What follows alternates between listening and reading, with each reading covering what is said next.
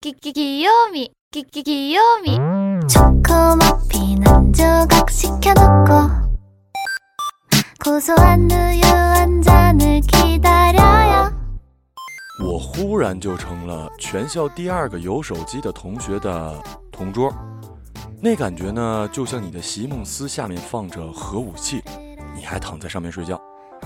现在想想啊， 也只有我们那个年纪才会想出这么愚蠢、浪漫、代价高昂的创举。那是二零零一年，我高一。即便我们学校最新潮的老师，呃，比如那个作风很斯巴达的英语老师，腰间也只是别着一个俗称 BP 机的玩意儿。当巡湖台的信息来时，这群老少爷们儿便停止讲课，一手撩开外套的衣角，看一眼腰上静音震动的小机器，像读密码一样辨认来电号码归属于谁。在台下的学生看来，这老师就像是讲着讲着，突然讲不下去，撩开衣服看看自己裆部，沉思片刻，恍然大悟，然后盖上衣服继续讲课。二零零一年的手机像刚从神话里走出来，统一的造型就是空调遥控器顶上加了一小节天线，而省去了天线的诺基亚根本就是一个伪大师。后来他还出了一款文曲星造型的。都是演什么像什么的设计思路。当时揣个遥控器满街跑的人，以做生意的邻居为多，因为价格摆在那儿呢。对更多的人来说，有钱买手机，还不如养群鸽子，玩飞鸽传书呢。就是这样的时代大背景下，我年级出现了一个可以载入校史的人物。那个时候还没有白富美这称呼，但在我们看来。那姑娘，若不能追受白富美的荣誉称号，这星球上就没有人是了。白，她外号冰淇淋。美，借读生，不解释。而且身高一米七，身材匀称苗条。富，因为他每天上学都有车接送，是他第一个把手机带进了我们学校。全校一千多号人呢。眼多嘴杂，这种敢于填补历史空白的行为很快就传开了。尤其是这么漂亮一姑娘，万众瞩目，善于打扮，更善于适时的炫耀，再通过广大女生携手上厕所时口口相传。过了一星期，冰淇淋带手机来上学就成了全国皆知的秘密。学校老师当然也知道这件事儿。他的班主任把冰淇淋叫去办公室，问是不是把手机带来学校了。冰淇淋说是啊。那老师眼珠子滴溜一转，这么贵重的物品还是不要带来学校比较好，万一丢了怎么办？冰淇淋面无惧色的回答：“这个是我父母教我带着的，好随时联系我，监督我学习。就算掉了也不会怪学校的，您放心。”那老师心想，既然都说到这份上了，懒得多废话。就让他走了，毕竟当时也没有校规说学生不能把手机带到学校。谁叫冰淇淋是前无古人呢？他的外号都该改改了，叫普罗米修斯，那位盗取天火到人间的哥们儿。冰淇淋这么淡定，别人可淡定不了啊！我同桌就是其中之一。他属于那种平时低调无比的人。交际圈甚窄，大概也就我和另外几个爱好军事杂志的男生知道他暗恋冰淇淋。当时我们还没有完全领悟到女人与枪炮同样致命的真理，只是时常拿吉花排名的事儿调侃他。因为我们年级前三的姑娘，具体该如何排冠亚季，一直是史学界争议不断的话题。有一天，他突然神叨叨的跟我说：“哎。”我知道冰淇淋用什么牌子手机了，西门子，二幺幺八。那时作为土鳖的我，除了数学应用的计算器，对电子产品一窍不通。西门子、西门庆，都是离我很遥远的名字。当时在国内叱咤风云的手机洋牌，今日回想起来，就像是读布告。西门子、爱立信、飞利浦、索尼、东芝、松下、NEC、阿尔卡特。昔日的天骄摩托罗拉，二零一四年初被联想收购，坚挺到今天的大概只有大连三星了，以及技多不压身的核桃破坏者诺基亚。当时你要跟人说苹果，人家第一反应就是红富士。我淡漠的哦了一声，讲，然后呢，要一千五好像，真他妈贵。我跟他开玩笑，那你去买一个同款的情侣手机呗。哼，把我卖了也买不起啊。然后整个下午这人都没怎么说话。呃，这里要说明一下啊，当年的物价是这样的。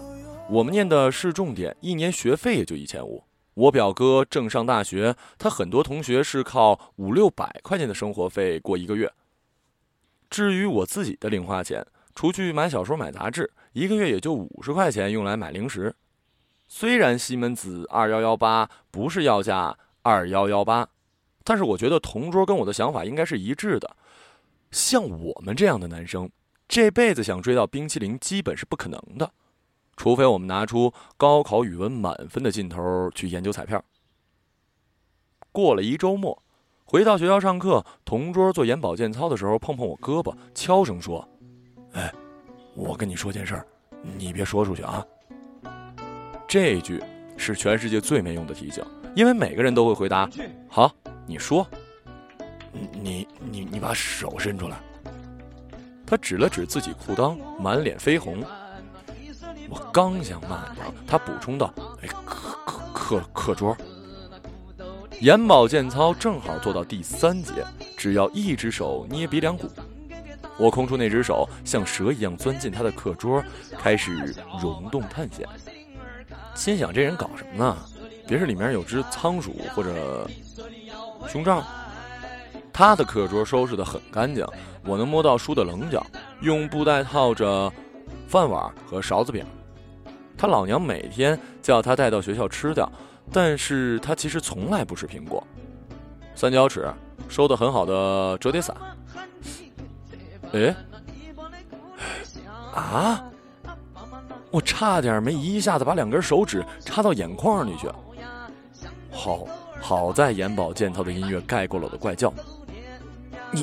逗我呢吧你？那是一类似空调遥控器的玩意儿，只是更小。更重一点，外沿的弧度很奇妙。他一脸凝重，好像下一秒钟我就会出卖他。我再仔细摸了一下，那玩意儿塑料件上缝隙很小，质感很紧实，绝非千次摸万次摁的电视空调遥控器可以比拟。平生第一次摸手机，居然是在他课桌里。我替他紧张的一身冷汗。哎。你脑子是不是坏了？你你哪儿来的？边说，我边把手机往外掏，想一睹尊容，被同桌牢牢的抓住手臂。我从没发现，压力气这么大。当然是买的了，放手放手。他上周末从家里偷出了父母帮他存压岁钱的银行卡，抱着试试看的心情到 ATM 机去猜密码。他父母从未想到自己儿子会这么乱来。密码就很没创意的用了他生日的末六位，进去一看，存款两千。他们家亲戚多啊，每年过年收获颇丰。脑子一热，通通取出，拿着厚厚的一叠四大领袖，愣了很久。ATM 机外面排队的人有些不耐烦的敲玻璃，他才明白过来，这是回不了头了，索性一路走到黑。平时社会经验稀缺的他，倒知道火车站旁边那小店卖手机，还用店主的身份证办了一张 SIM 卡。我忽然就成了全校第二个有手机的同学的同桌，那感觉就像你的席梦思下面放着核武器，你还躺在上面睡觉。现在想想啊，也只有我们那年纪才会做出这么愚蠢、浪漫、代价高昂的创举。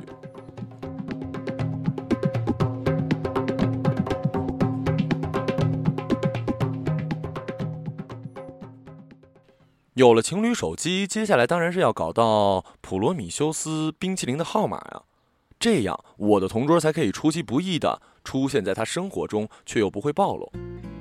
整个计划只有一个问题，我们搞不到他手机号。冰淇淋在本校没有男朋友，这个还算可以理解，不然他买手机干嘛呀？难道真的是让父母督促自己？但他在本校也没有什么闺蜜好友。因为转进来不过半年，性格孤傲，加上其他女生也没傻到主动倒贴上去给他当陪衬的。别说玩他手机一下，就连上课借支笔给他都要犹豫一下。全校知道他号码的人，我估计就他自己。我那可怜的同桌呀，偷卡买手机已经是他十七年来干过最惊天动地的事儿，耗去了他所有的胆略和鲁莽。你要他现在跑去冰淇淋跟前问一句：“嗨，你电话号码多少？”相比之下，我觉得让他绕操场裸奔二十圈的可能性更大。要么，你你帮我去问一下。我说我连偷银行卡的胆子都没有，怎么可能帮你出头啊？他本来还想再坚持，最后带之一声叹息。那段时间里，我俩每次在走廊上遇到冰淇淋，同桌就迈不开步。冰淇淋一脸高贵不可侵犯的表情，好像上去搭个讪也是亵玩之举。他手里总是攥着那部二幺幺八，或插在牛仔裤的后袋里，把美好的臀部曲线衬托得更加光芒耀眼。人机一起招摇过市。我同桌痴情地盯着他，目光落定处，时而是纤纤玉手，时而是女孩的屁股。不知道内行的人会想：我靠，你丫忒猥琐了吧？其实呢，他大概恨不得冲上去，一把夺过手机，狂摁一阵键盘，将自己手机号码存在他深深的 S I M 卡里。也只能恨，不能。总之，他的这个新手机出师未捷，整天被窝藏在书包里，过着暗无天日的生活。需要充电时，他就花两块钱到学校外面的小卖部里借插座用，就怕晚上父母在家翻他书包，偶尔还要为此做个噩梦。在学校时，他又心痒痒，有时把他从书包深处翻出来偷瞄一眼，好像上天会显灵，让冰淇淋的电话打过来。我们老师可不是等闲之辈。知道一男生上课时而盯着裤裆，准没好事，就走过去敲他桌，交出来。我同桌呢是大糊涂小聪明，早有两手准备。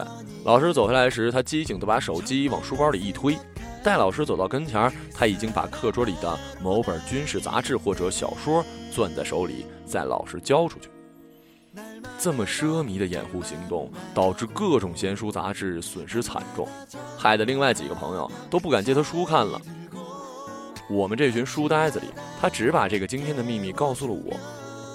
光凭这一点，我觉得再不给他出出主意，自己就忒不是人了。哎，不如下次趁他走路的时候，你装作不小心撞他一下，把手机撞在地上，我跑过去把手机捡起来，其实已经掉了一包，用你的冒充他的。然后他的手机打个电话到你手机，不就有号码了吗？很多外国的警匪片都有这招。然后他发现手机显示自己的号码来电。对呀，那你就记下号码了。你背单词不是很厉害吗？那怎么把我手机再换回来呀？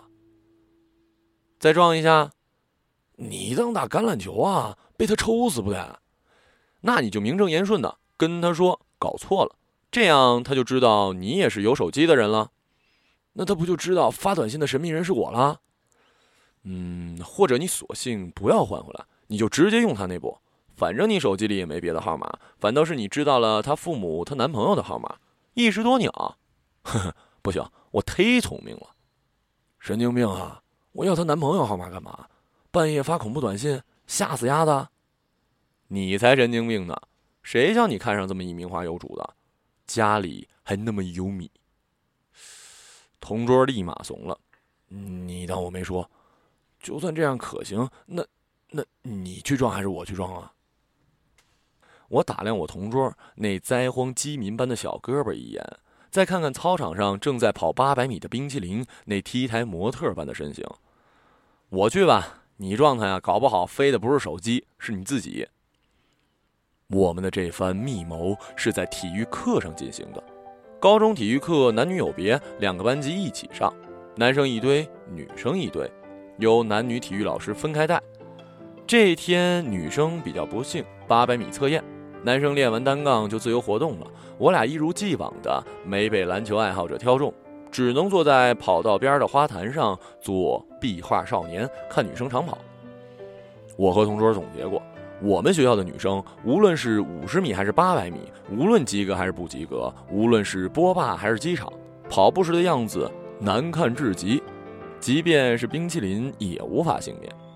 我们看着她由远及近的跑过来，同桌充满怜爱的批判：“这绝对是她一生中最不好看的时刻，鸵鸟跑起来都比她优雅。”哎呀，此时恰逢最后半圈，大家开始冲刺。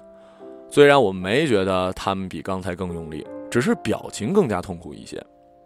同桌的眼睛像高速相机，把冰淇淋的身影一帧一帧地烙进了脑海，供未来漫长的岁月细细回味。以至于冰淇淋的运动裤口袋蹦出一东西，他都没注意。我亲眼看着那西门子二幺幺八掉在跑道上弹了两下，匍匐不动。冰淇淋绝对要感谢我们当时那烧包的校长。一年前，他把学校原来的二百米煤渣跑道换成了红色塑胶，弹性十足，鲜艳夺目。西门子掉在塑胶道上，总算是留了一全尸。就在我和同桌左前方五米处，那是一混合着蒙太奇跟慢镜头、多角度拍摄和回放的奇异时刻。冰淇淋丝毫没有察觉异样，一边窒息一边往终点跑去。我呼吸很慢，慢到几乎不再喘气，也听不到同桌的声音。他和我一样僵在那儿。忘记橄榄球计划吧，同桌只要走过去，把手机捡起来，快速按下一串数字，那么三皇五帝、刑天夸父、嫦娥玉兔保佑。我们就有了冰淇淋的手机号，我们就是 King of the World。同桌也确实行动了，屁股离开了花坛，却没有收进去，而是半撅着，像极了刚学会直立行走的猿人。至于移动速度嘛，比腿麻了的冯绍峰还慢。忽然传来一声：“喂，你手机掉了。”同桌可能这辈子都忘记不了这可憎的声音。他来自于跑道旁边一爱管闲事的女生，学雷锋成了雷峰塔，估计同桌恨不得一把把他踹飞了。但是为时已晚啊！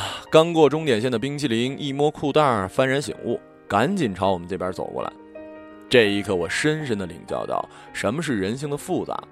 比如当时跑道边不仅有我们，还有其他测验完的女生，却没有一个愿意走上前把手机捡起来交给冰淇淋，愣是等他自己过来。更比如我同桌离那手机也就差几步，一看到冰淇淋走过来，立马切换成倒车档开始后退，而且后退的速度比前进时快多了。你在动物世界里见过猎狗慢慢靠近狮子的食物，狮子过来鸭立刻撒蹄子就侧的操性吗？简直就是神似啊！What the fuck？索性尿一地算了呗。冰淇淋也习惯了这样的局面，弯腰拿起手机，抹了一下屏幕键盘，放进裤袋。他应该没有看到手机旁边还有一条小尾巴，那是我同桌落荒而逃时掉下的。这件事情之后，我再也没有帮同桌出过任何计谋。这厮就是一阿斗，扶墙都比扶他强。我自己也终于明白了，泡妞把妹、抠妞秀蜜这种事儿，不光靠银子，也要有胆子和脑子。前提是你长得不够帅。和冰淇淋走在走廊、体育课堂、食堂相遇的地方，他还是那样的痴汉，痴痴地看着对方，却闭口不谈要手机号码的奢望。但他更加频繁地在课间把手机摸出来观瞻。有时候他的眼神是无比欣赏的，好像这就是他设计出来人类工业史上最杰出、最伟大的产品；有时又是一脸愁绪，好像这是当初一不小心跟别人生下来的孽债，甩不脱，扔不掉。我不知道他是打算用这意念引爆这手机呢，还是潜意识把这台手机当成了冰淇淋的手机，您的手机当成了冰淇淋，爱抚屏幕的轮廓，拨弄一颗颗小键盘，摆弄的手机，自己都要震动了。按这形势发展下去，他大概很快就会实现跟手机本身进行对话沟通了，领先汤姆猫很多年啊。但有一天他犯浑了，居然在英语老头的课上膜拜手机。如前所述，老头是斯巴达风格，敲敲他课桌说：“交出来。”同桌乖乖的贡献出了舰船知识。老头未罢休，书包里还有几本啊？统统拿出来。同桌说：“没了，就这么一本。”老头嘿嘿一笑，一个黑虎掏心去抓书包。同桌本能巨户更暴露了心虚。一番争夺之后，手机坠地。周围的人，包括老头，都看得目瞪口呆，好像掉出一胎盘。更戏剧性的是，手机坠地之后居然震动起来，有电话。同桌被电了一下似的，立马捡起来，小小的屏幕上显示着。幺零零八六，嘿嘿，也就他会打给同桌了。那天下午，同桌被请到了教导处，一同作陪的还有冰淇淋。原因是学校终于不想继续眼开眼闭下去，以后带手机来学校都是影响学习的行为，要叫家长。我很难准确的表述出来我同桌当时的感受，应该是惊惧、解脱、欣慰的三位一体。惊惧的是，未来很长一段时间，他都要被父母好好的教训；解脱的是，他再也不必担心被发现；欣慰的是呢，他终于第一次和白富美独处一室，俩人的间距不超过一米。冰淇淋还是那么端庄美好，哪怕教导主任走进来时也面不改色。老师，我不太明白为什么把我找来。教导主任叽里呱啦的说了一大堆。但我同桌一点没听进去，他只是沉浸在自己和白富美几乎平起平坐的世界。冰淇淋耐心的听老头讲完，从屁股后面摸出手机，摆在桌子上。不好意思，骗了大家这么久。然后就走出了门。教导主任活了这么大，可能也没见过这么自说自话的姑娘，但多年的经验让他觉得哪儿不对。并未第一时间去阻止，而是顺着冰淇淋那句神秘莫测的话，拿起那个带着余温的西门子二幺幺八，掂了掂，发现这高科技产品轻得像块劣质的木料，是从手机商店里摆柜台的样板机，就是一塑料。教导主任看看冰淇淋的背影，再看看我同桌。我同桌看完冰淇淋的背影，再看看教导主任和主任手上的伪手机，呵呵，他才是真正的普罗米修斯啊。